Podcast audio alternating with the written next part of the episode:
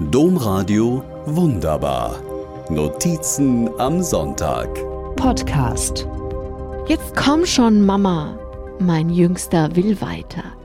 Jedes Jahr passiert es mir wieder. Wenn der Frühling sich jeden Tag ein bisschen mehr entfaltet, kann ich es nicht fassen. Wie unter diesem kleinen Knubbel am Ast lugt eine winzige Blattspitze. Und wenn ich diese Blattspitze vorsichtig aufdrehe, kann ich schon zartgrün das ganze Blatt sehen, zu dem es wachsen wird. Mit den Obstbäumen in den Plantagen geht es mir genauso. Jedes Jahr neu kann ich gar nicht anders als ehrfürchtig staunen. Aus tausenden Apfelbaumästen bricht eine wahre weiße oder zartrosa Blütenpracht hervor. Und die Magnolien hier in der Gegend rauben mir schier den Verstand. Jedes Jahr im April und Mai kann ich es nicht fassen. Gerade war da noch nichts, aber Kaum zwei Tage später scheint es eine Explosion gegeben zu haben. Eine Explosion in Weiß und Rosa, die mich in ihren Bann schlägt.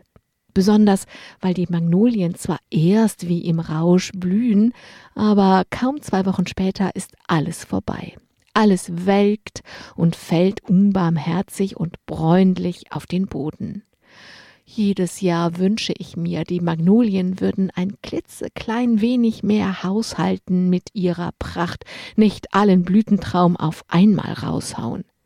Aber jedes Jahr frage ich mich, ob ich auch dann so fasziniert wäre, könnte ich die Magnolienblüten wochenlang bestaunen? Jedenfalls kann ich nicht anders. Ich muss stehen bleiben und schauen, während mein Jüngster sich langweilt und sich die Beine in den Boden steht. Fast wie früher, nur andersrum.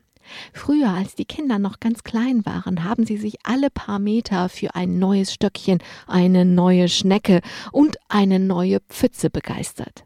Spazieren, stehen, habe ich diese Phase genannt.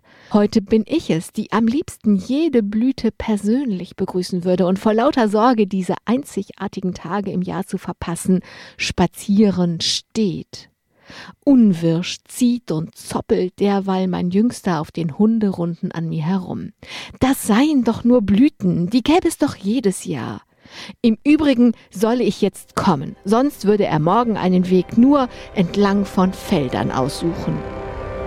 Domradio wunderbar. Mehr unter domradio.de slash podcast.